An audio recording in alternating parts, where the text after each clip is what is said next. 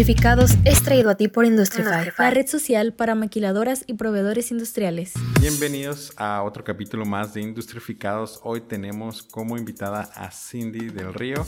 Ella es gerente regional de CINET, empresa dedicada a ciberseguridad, centro de datos y recuperación de información. Cindy, bienvenida. Muchísimas gracias, Miguel. Muchas gracias por la invitación. ¿Por qué nos platicas un poquito ah, de, qué, de qué trata la empresa? ¿Qué es lo que hace? Mira, nosotros somos una empresa especialista en la parte de ciberseguridad, eh, como tú bien lo dijiste, la parte de centro de datos y la parte de recuperación de información. ¿Qué es esto? Eh, normalmente escuchas la parte de ciberseguridad y lo primero que se te viene a la mente es la parte de los hackers, pero ves la parte de los hackers malos. ¿Ok?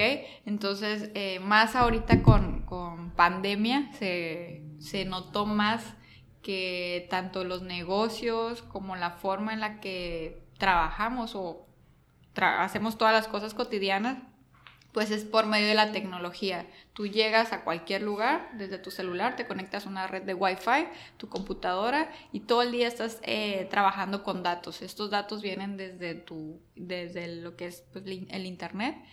Y dentro de las empresas, eh, la forma de la ciberseguridad es diferente. Eh, ¿Por qué? Porque estás trabajando con, un servidor que es físico, en el cual todas las personas tienen acceso, obviamente porque pues, se dividen por áreas, el área de mercadotecnia, el área de dirección, contabilidad, eh, los de ventas, entonces todos estos tienen acceso a esta información. ¿Qué pasó con la ciberseguridad en, esto, en estos dos años que se potencializó? Lamentablemente en México le invierten muy poco a la ciberseguridad. Ahora que fue pandemia, pues te tenías que ir a trabajar remotamente, que fue cuando nació el home office. ¿Qué, tenías que hacer? Eh, conectarte vía remota a tu empresa, pero muchas empresas no estaban preparadas para esta forma nueva de trabajar. ¿Qué pasó? Que pues tronó. ¿Cómo, cómo tronó? Encriptación de datos, eh, eh, los, virus empezaron a caer a, a las computadoras, obviamente. ¿Por qué? Porque Tú sabes que el mal uso de una herramienta de trabajo cuando se lleva a casa es muy diferente. No es lo mismo que tú estés trabajando en una oficina donde tienes un director, un gerente, alguien que te está supervisando, a cuando tú estás en tu casa y a lo mejor le prestaste la computadora a tu hijo para que vea un video de YouTube, pero tu hijo abrió otra página y sabrá Dios que, que entró ahí. Entonces, y ese mismo documento lo llevas a, al repositorio de tu oficina y pues ya contaminó todo el sistema, ¿no? Entonces ahí es donde, donde empieza la parte vulnerable de las empresas y es cuando entramos nosotros, eh, la parte de ciberseguridad siempre ha existido, solamente que ha cambiado, ha evolucionado, cada vez es distinto y cada, cada vez le tenemos que dar más énfasis. Eh, hay hasta peritos en ciberseguridad, hay seguros en, en, en, la parte de ciberseguridad. ¿Qué es esto? Es más que nada es proteger eh, tus datos, los datos de la empresa. Entonces ahí está. ¿Y, las maquiladoras y proveedores industriales, ellos están exentos de esto o también? No, no, al contrario, todo, todo lo contrario. Eh, dentro de la. Bueno, ahorita que estoy aquí en Tijuana, que he estado empapándome más de cómo trabajan la parte de las maquilas, pues obviamente hay diferentes sectores, ¿no? Está la parte de aeroespacial, está la parte de maquila, está la parte. Todo, todo es diferente, pero todos ocupamos esta protección cuando tú te vas a, diferentes sectores, por ejemplo el sector financiero, existen regularizaciones para tener la protección de datos. Los, la protección de datos es, pues obviamente tu usuario final, tu cliente, quien llegó y sacó un préstamo, tiene una tarjeta bancaria y toda esta información se tiene que proteger. Entonces, eh, imagínate, y, se ha dado eh, que los bancos muy nombrados han tenido ataques cibernéticos. ¿Por qué se ha dado? Porque no tienes una buena infraestructura tecnológica que te ayude a cuidar desde tu base de datos hasta la, la, protección de infraestructura, pues. ¿Y cuáles son como las repercusiones que te ha tocado ver en empresas o casos que, que dañan? Hay empresas que han perdido prácticamente todo. Cuando se hackea una empresa o cuando se encripta la parte de la información, hay depende de, las empresas, ¿no? Hay modelos de negocio que pueden parar una hora, dos horas. Hay modelos de negocio que nunca pueden dejar de facturar, que nunca pueden dejar de trabajar. Hay muchas empresas que son por temporadas. Por ejemplo, hay las empresas agroalimentarias, su, hay temporadas donde ellos no pueden parar día y noche, día y noche. E imagínate que a ellos les caiga un virus que los encripte, eh, pues para ellos es fatal. Eh, te estoy hablando que empieza... Y ahora los movimientos de, la, de los hackeos también son laterales. O sea, antes entraba y hackeaba el servidor, ahora llega y empieza con, con la laptop, se va y va escalando, vaya, mm. hasta llegar y atrapar toda la información de la empresa. Y ahí es cuando si tú no tienes un plan de cómo continuar tu operación, pues imagínate. Sí, sí, sí, había escuchado de una petrolera en Medio Oriente que habían hecho un ransomware, toda la información que ellos tenían la encriptaron y solamente ellos podían, ahora sí que los hackers podían desbloquearla. Hay diferentes tipos de, de por ejemplo, hay diferentes tipos de hackeo y diferentes tipos de manera de, de infectarte. Existe el phishing. El phishing es una manera de, hacerte creer que lo que estás viendo es, es verídico. Si tú abres una mm. página, no sé, de la banca, por ejemplo, eh, tú vas a ver como si tu plataforma fuera la de la banca y eso hacen para robarte todos tus datos y lo obviamente lo utilizan ellos y pues ahí. Eh, ahora en pandemia hubo mucho que por lo mismo de que estabas en home office te llegaba un correo a, a de, de, de que era el de sistemas, oye, necesito cambiarte las credenciales, pásamelas, tú le dabas tus credenciales y obviamente ellos tenían acceso pues al servidor principal. Y así te puedo contar historias de terror donde... ¿Qué, pasó con el famoso QR? Ahora llegas a todos los restaurantes y que lo primerito que haces es pasar tu teléfono eh, al, al escáner del QR y también, o sea, te roban la información. Entonces ha pasado mucho que la forma porque también han evolucionado los hackers. Entonces su forma de trabajar también ha sido diferente. Obviamente con pandemia todo cambió y imagínate ahora el QR, antes, ¿cuándo ibas a pensar que ibas a pasar tu información al QR? Así es, entonces ahora se volvió cotidiano que tú lo hagas. Y ellos también tienen que evolucionar para que la gente siga cayendo. Habrá gente que ya no va a volver a caer, pero va a haber mucha más que todavía no ha caído en esa parte. ¿Y ustedes este, ofrecen asesoría? ¿Ofrecen qué tipo de servicios ofrecen para...? Digo, ya hasta me dio miedo, ¿no? sí, mira, es que se trata de cultura, ¿sabes?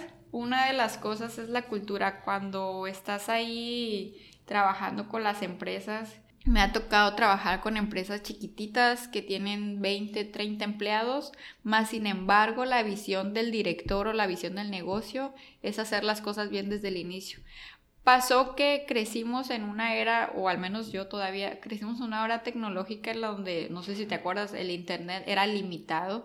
56 eh, kilobytes, sí. Sí, era muy limitado. En las empresas, comprar infraestructura era Tú sabes, solamente las empresas muy grandes compraban. servidores en así es, compraban infraestructura grande. ¿Qué ha pasado en los últimos años? Pues todo esto ha cambiado, obviamente. La infraestructura se compra. Hay maneras de ya de tener más acceso más fácil a la, a la infraestructura tecnológica, como son los arrendamientos tecnológicos. Antes no existían. Eh, eh, y esto les ha abrido camino a las empresas para tener eh, lo mismo que tenían las empresas grandes, pero en las pymes Tú sabes que las pymes son los que más aportan tanto trabajo como la parte de, tú sabes, del, capital aquí en, México y también las grandes empresas. Entonces, e, esto ha hecho que las empresas empiecen a voltear a ver como que sí tienen que invertir en esa parte tecnológica. Y aquí en CINET lo que hemos hecho es, nosotros más que, que vender un producto, te ayudamos con la consultoría. Yo no voy a llegar y te voy a decir, Ah, con la parte, no sé, de sistemas y le voy a hablar de algo que él ya sabe, ¿sabes? Porque ya lo conoce.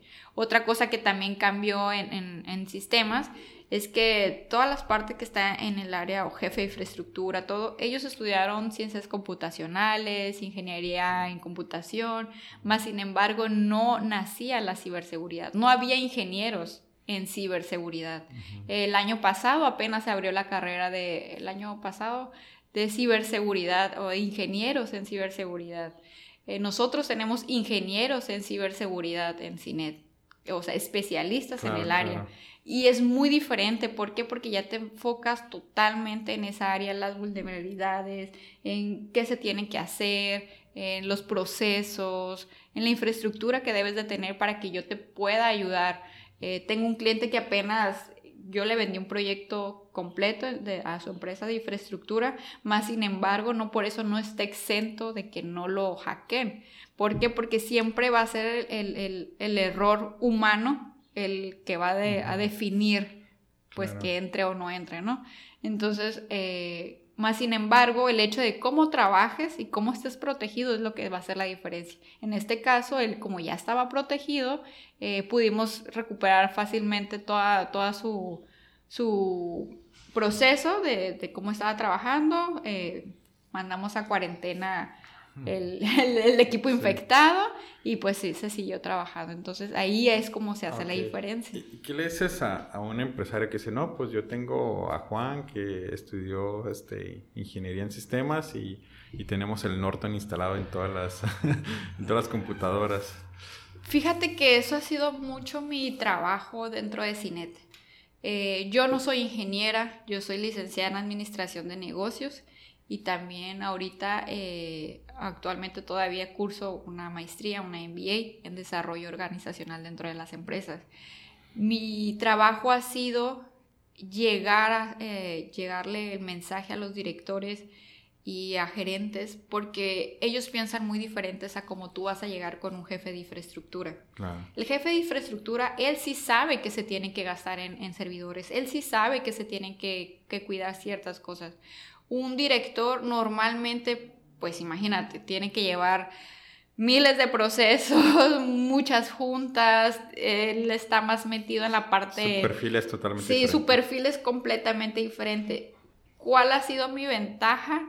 Que puedo procesar esa información de, los ingenieros, procesarla para llegarla a hacer a, un estilo, a un lenguaje de negocios. Con un director yo llegar a venderle, imagínate, una infraestructura, pues me decís, ¿sabes qué? Pues velo con el de sistema, ¿sabes? Pero si tú llegas y le consultas, le dices de una manera diferente cómo es que están trabajando las empresas eh, grandes, obviamente va a ser súper diferente la parte de ciberseguridad. Eh, más ahorita que estamos aquí en frontera, en nuestro, a un lado nuestro vecino presidente Biden eh, ha hecho muchas peticiones en esta parte muy, muy puntuales, que las empresas que trabajen o que estén asociadas con Estados Unidos tienen que tener sí o sí muy definida su infraestructura de ciberseguridad, porque en Estados Unidos se ha visto bastante afectado. Y, hasta piden certificaciones. Sí, piden certificaciones, así es. Eh, yo no puedo llegar y venderte algo de ciberseguridad si yo no estoy certificada. Eso es... ¿Alguna certificación que te venga a la mente? Las certificaciones de infraestructura, de misiones críticas, hay bastantes. Nosotros trabajamos muy de la mano con la marca que yo empujo en ciberseguridad. Ellos son líderes, están en, Florida, sus oficinas centrales. Es Fortinet, no sé si los has escuchado mencionar. Fíjate que de ciberseguridad no sé. No. ok, bueno, pues es un tema muy interesante. Otra de las cosas que ha sido mucho mi trabajo es eh, tratar de empapar de información a la gente de tanto de sistemas como directores, capacitarlos, porque es un tema que es, aunque pareciera que deberíamos de saberlo, es muy tabú, o sea, hasta ya ves, tú, tú mismo me lo has dicho, no es como que estés tan relacionado y lo vives día con día. Desde el momento en que tú te conectas, estás vulnerable a cualquier cosa, desde un despacho hasta una tienda eh, las tiendas de autoservicio muy famosas que hay. O sea, imagínate, todo, todo, ellas, imagínate que las hackeen y se detengan una hora. Un Oxxo que... sí, sí, sí, o sea, imagínate cuánto tiempo, cuánto dinero están perdiendo. Sí, el Oxxo llega si no hay sistema y pues no puedes, Ajá, te vas. Ni un chincle. ¿Qué, ¿Qué, pasa mucho también? Salió la parte de e-commerce, no sé si creció bastante Dentro de aquí de nosotros se creó la primera página de e-commerce de venta de ciberseguridad. Es la primera tienda en línea dedicada solamente a ciberseguridad la hicimos nosotros. ¿Por qué? Porque mi director es una persona muy visionaria en esta área. Entonces, ¿el qué hizo? ¿Sabes qué? Eh, la gente en ese momento de pandemia estaba buscando quién te ayudara. Y fue cuando se empezó una campaña dentro de la empresa para llegar a esa gente que quiere personas especializadas en, ciberseguridad, que desconocen del tema, pero quieren ayuda. Entonces, eh, es cuando nace la página y de hecho la pueden encontrar, es cinet.mx y ahí está la, página de e-commerce. Es, es, un tema relativamente nuevo en la mesa, pero ya es bastante viejo desde que... Porque el Internet realmente no se creó para ser un lugar seguro, ¿no? Se, Así es. Se creó para compartir información, se hizo por medio de una de organismos ahora sí que no, no privados, por ejemplo, lo que has visto aquí en la región, no sé si ya te ha tocado, son tractoras, empresas grandes que buscan pequeños proveedores y ahora ya se están conectando por medio de base de datos para tener información más viva de sus proveedores y ahorita más con, con, lo que está pasando en la industria, que hay escasez de muchísimos productos. ¿Las empresas grandes les están pidiendo algún tipo de ciberseguridad a estas pequeñas o crees que para allá tiende?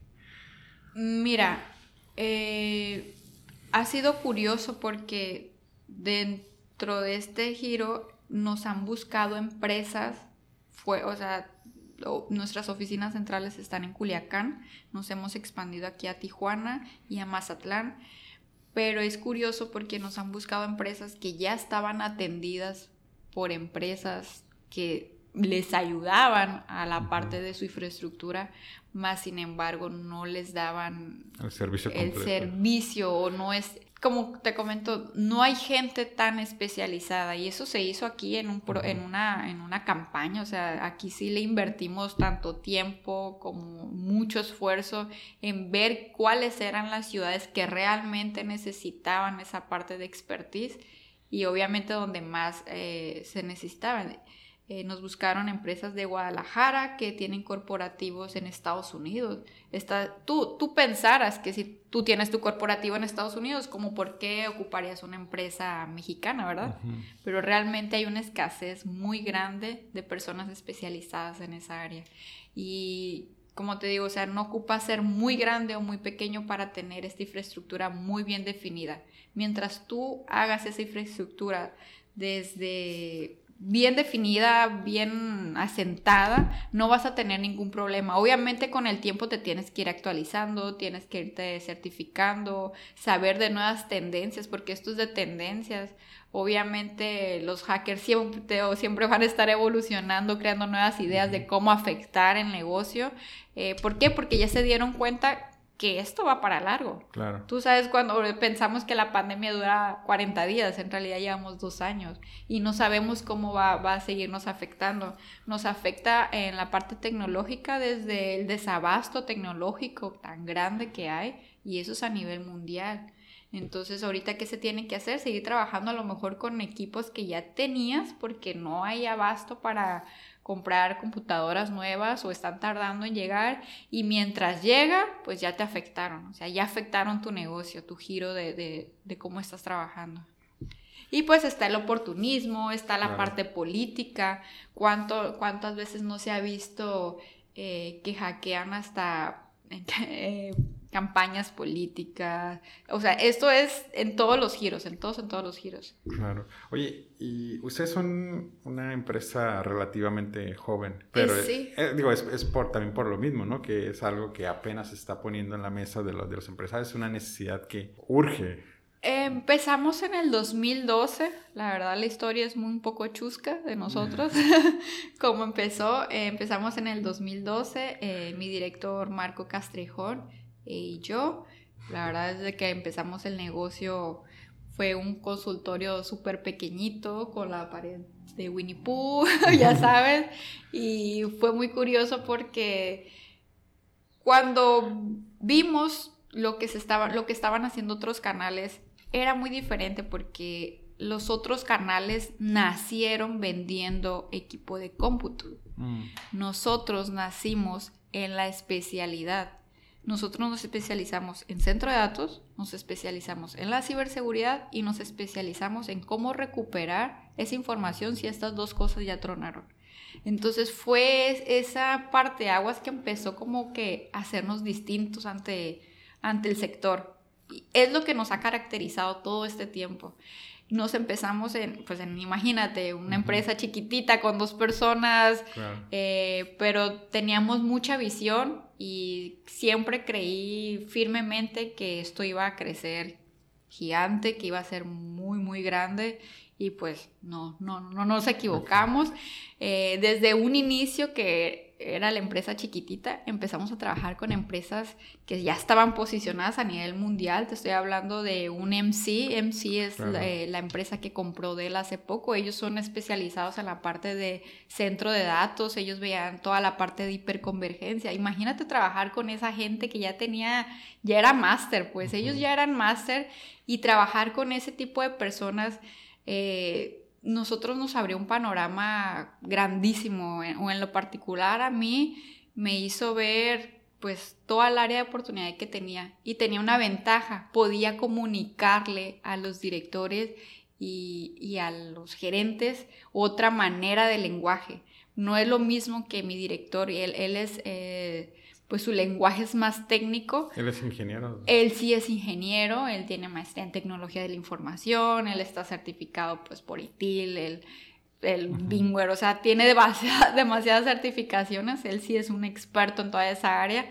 Entonces, imagínate, eh, yo que soy totalmente distinta, que no soy ingeniera, pero que puedo descifrar o comunicar ese lenguaje, pues fue como potenciar las dos cosas al mismo tiempo y crecer, crecer, crecer.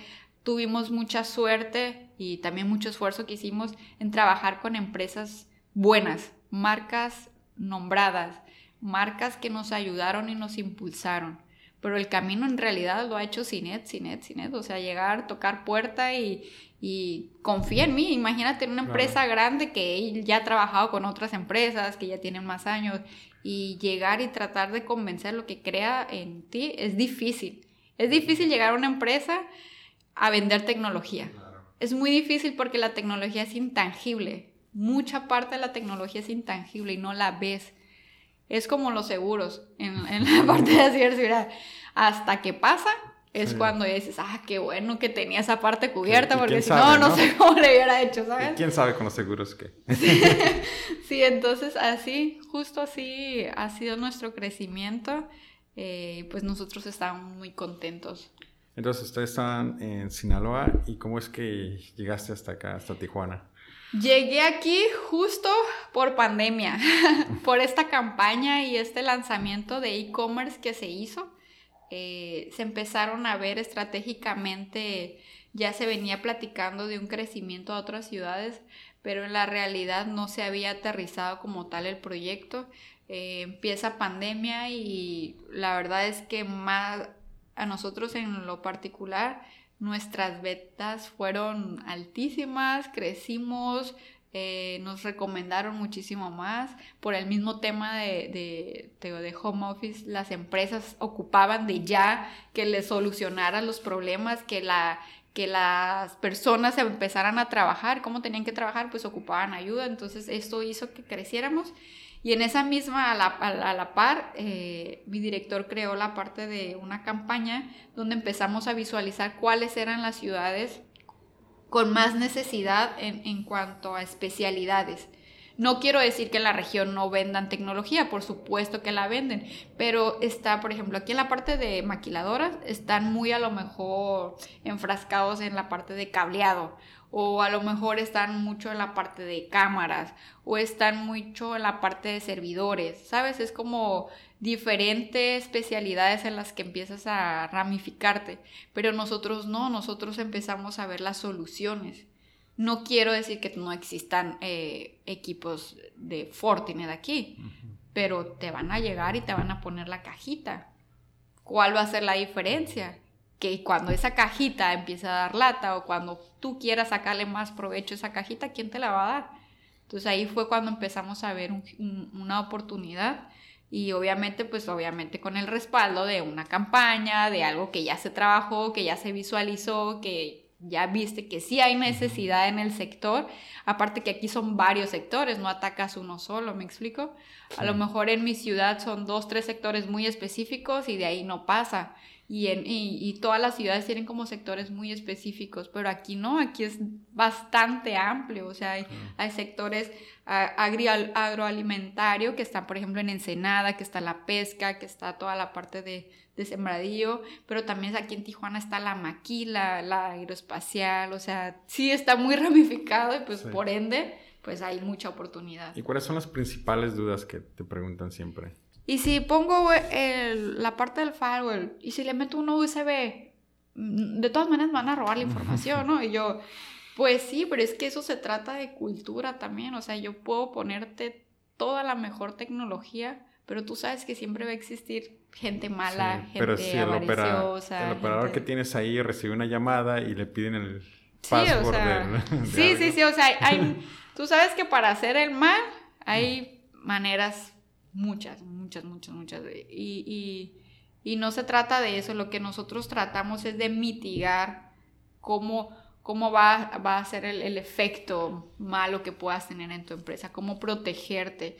Y si te pasa, cómo ayudarte a que te levantes inmediatamente y que esto sea como transparente, ¿sabes? Es como que tu empresa siga trabajando a más no poder, mientras pues aquí ya luego habrá especialistas que se tomen la tarea de ayudarte a levantar de nuevo tu, tu parte de infraestructura. ¿Y tienen ustedes como paquetes o es dependiendo del tamaño de la empresa o de los servicios que... No, no, fíjate que...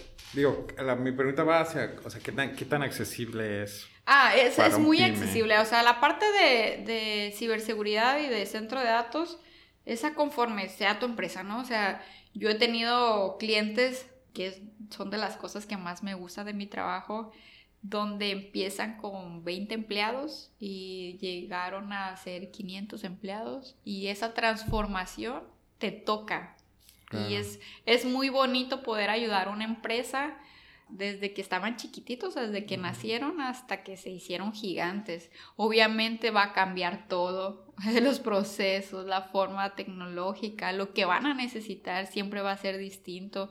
Hay muchas empresas que, eh, que antes su información no la tenían en la nube porque no era necesario, pero conforme a paso de la evolución de su mismo giro, pues los obligó a irse a la nube. Entonces hay que asesorar al director, hay que asesorar a la empresa. De, Mira, esto, esto va a pasar si te vas a la nube, hay que, hay que mitigar los, problemas, tratar de, de, ver cómo te podemos ayudar. Y te, somos más, más que una empresa donde te vendo por vender, es consultarte, consultar cualquier movimiento que quieras hacer en la parte tecnológica, que quede bien sentado tu, la, cimentación de tu infraestructura. ¿Y ahorita en qué partes de México se encuentran? Estamos en Mazatlán, eh, estamos en Culiacán y estamos en, pues aquí en Tijuana con oficinas. Más sin embargo, nosotros tenemos clientes desde Guadalajara, clientes de Sonora, eh, clientes de México, eh, clientes donde sus corporativos están en Estados Unidos y te hablo de un mundo de giro de muy muy grande. Uno de mis principales clientes es una azucarera muy muy grande de México eh, donde tienen seis ingenios, tienen sucursales en Estados Unidos, en Monterrey, en Guadalajara. Entonces, eh, tenemos que ayudar a conectar todas estas ciudades donde tienen sus ingenios. Están, imagínate, es es un imperio esa empresa y tienen que tener la parte de, infraestructura, lo, lo, ayudamos con su centro de datos, lo ayudamos con la parte de, de la parte de ciberseguridad, de respaldos, y es una empresa que nunca para. Ellas sí no paran todo, todo el año. Y es por temporadas, imagínate cuando tienen la zafra, que me lleguen y me digan, ¿sabes qué? Me encriptaron, pues ellos no pueden parar. Entonces tienen, son los que abastecen a, de azúcar a Estados Unidos, los cuelgan. Imagínate, entonces, empresas bastante grandes, empresas de, exportadoras, hay mucha exportadora, ah, donde también igual por la parte de, exportación son temas que pues, no puedes parar, son empresas que no paran pero también tengo empresas muy pequeñas, o sea, tengo empresas pequeñas donde a lo mejor su giro solamente es local, más sin embargo tienen esta necesidad y ellos se sienten tranquilos con estar protegidos. Eh, cualquier cosa, oye Cindy, fíjate que tengo un proyecto nuevo, ¿me puedes ayudar? Sí, claro que sí. Desde la parte del arrendamiento, porque te digo, es, es algo que antes, y se da mucho en esta región, ¿sabes? Me he dado cuenta mucho en esta región que como tienes al vecino y ocupas, no sé, cualquier cosa tecnológica, vas y lo buscas allá. Pero en realidad, eh, pues las empresas o los directores lo que menos buscan es de, de soltar el dinero, o sea, sí sabes, como de una. Y estos, estas herramientas como los arrendamientos tecnológicos te hacen que puedas tener eh, proyectos segmentados o, o divididos en el año. Es como, bueno, voy a empezar con la parte de de mis servidores, pero en, a mitad del año voy a enfocarme en la parte de ciberseguridad y luego voy a meter en la parte de recuperación de desastres, o sea, puedes ir segmentando todos estos servicios que pues todas las empresas lo necesitamos. En el caso de, de México, ocupamos bastante de lo, de lo básico, ¿no? Como, eh, no, o sea, no solamente tener como firewall o backups de, de la información, sí, sino tener algo un especialista siempre dentro de, la empresa. Así es. Y en el caso de ustedes, eh, pues ya mencionaste que el servicio es más personalizado para, sí, siempre es personalizado. Siempre. Este, por ejemplo, si algo sucede a las 2, 3 de la mañana, las empresas pueden hablarles a ustedes, pueden comunicarse. Sí, de hecho, lo que sucede en estos casos, eh, nosotros llevamos la parte de ciberseguridad administrada.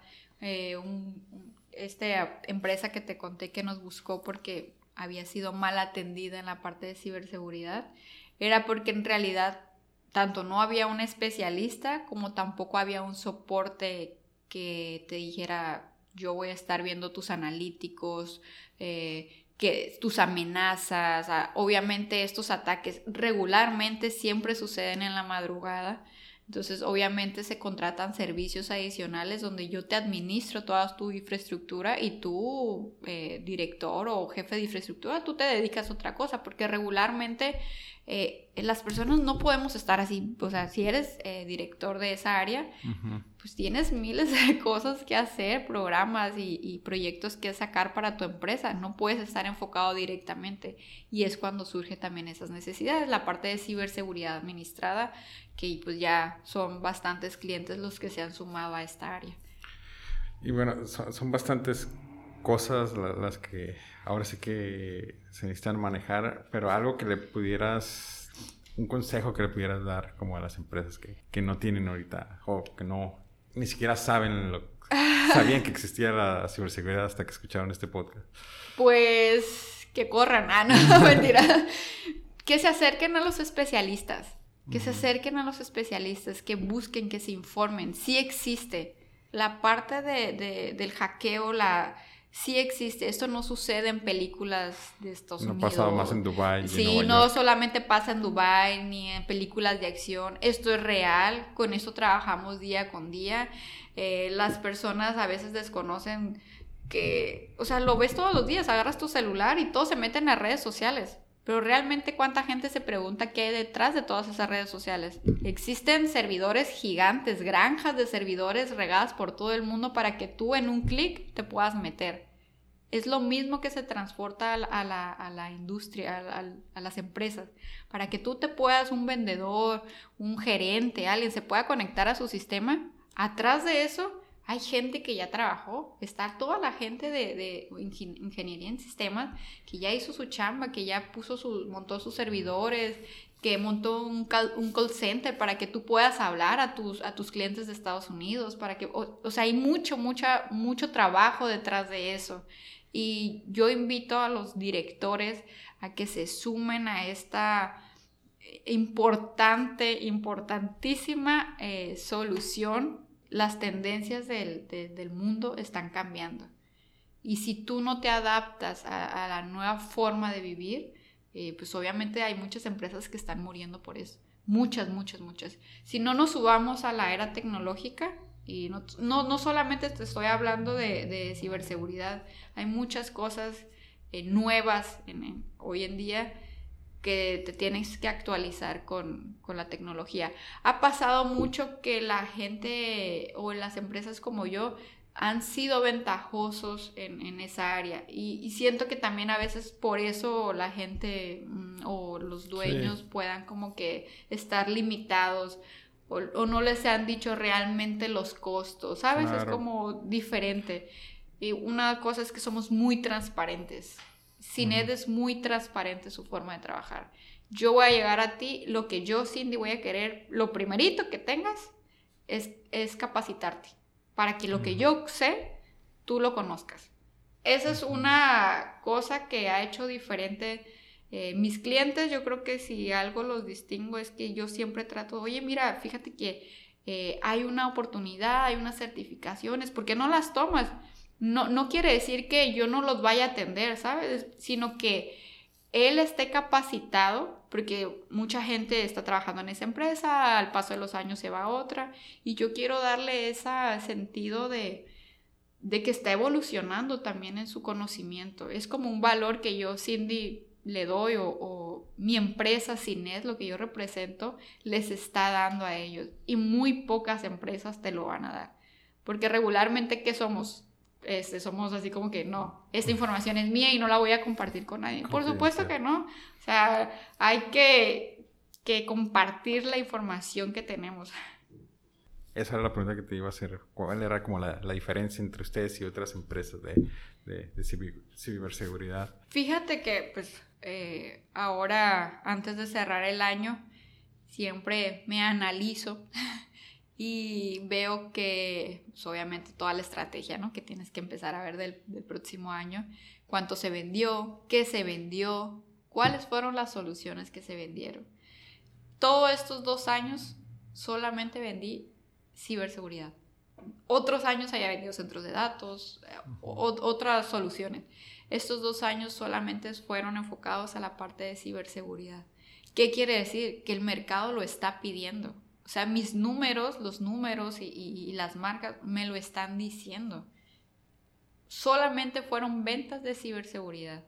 Entonces, eh, obviamente también trato de hacer como una entrevista, el área de mercadotecnia y me ayuda con esa parte, donde se entrevista a los clientes y obviamente pues siempre nos estamos evaluando. Y me pareció muy curioso que nos reconocen por la especialidad. O sea, sí nos distinguen por eso. Eh, son porque son especialistas en el área.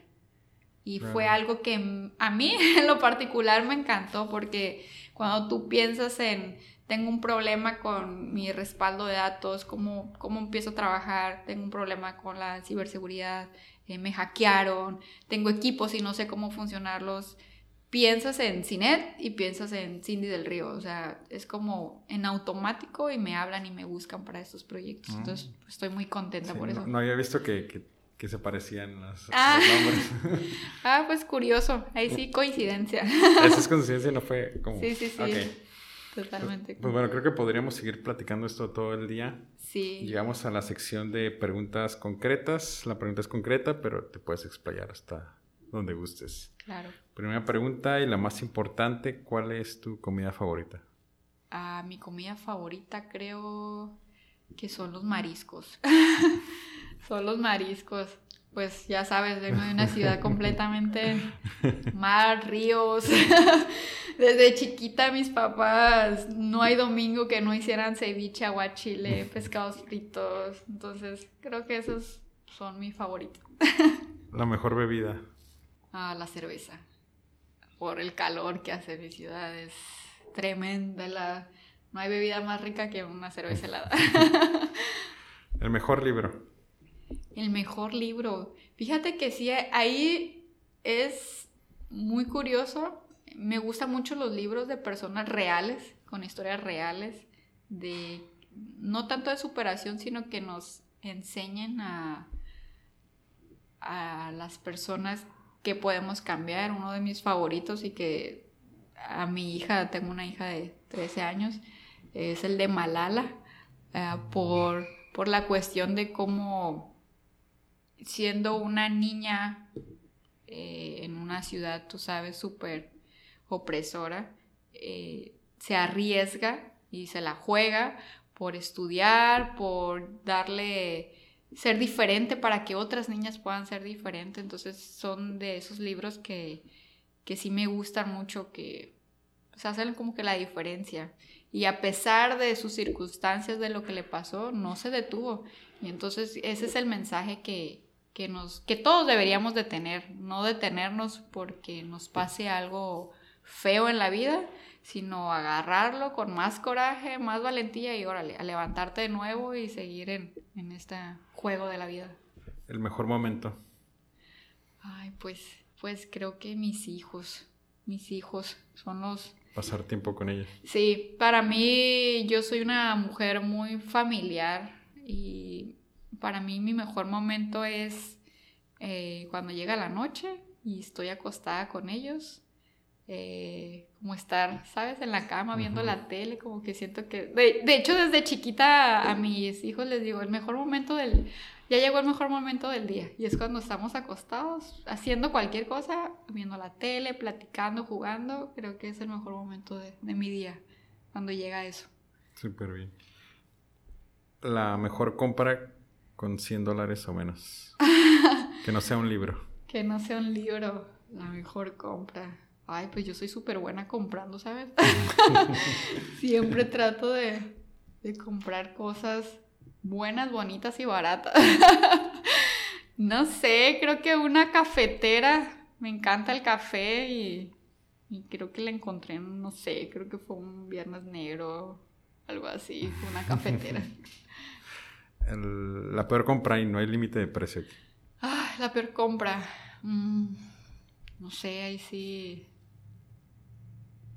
creo que casi siempre compro cosas que en realidad necesito, no, no soy como que voy a comprar algo que no, que no me funcione, pero no sé, podría ser unas almohadas que ya sabes, muy famosas que te las vendieron como lo wow y fueron un fracaso. Las que te hacen, como que son como ortopédicas. Sí, sí, sí, esas de que dices, no, le voy a apostar porque voy a dormir súper a gusto y nada, salieron más chafas. Sí, yo compré como dos versiones diferentes. Ah, sí, igual, creo que eso sí da Dije, no, bueno, tal vez esta no era la buena, ¿no? sí, justo.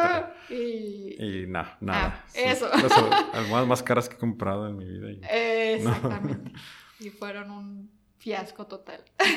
Eh, si pudieras regresar al momento en que terminaste la preparatoria, ¿qué decisiones cambiarías? Ah, ah muy buena pregunta. Mm, creo que escuchar más a mis padres. Era un poco rebelde. Era un poco rebelde, pero creo que a veces eh, no escuchamos a los papás. Y eso es para los jóvenes ellos tienen toda la experiencia y siempre te dicen, hasta que seas grande lo vas a entender. Y no, uno no lo entiende y realmente hasta que eres grande entiendes muchas cosas de la vida.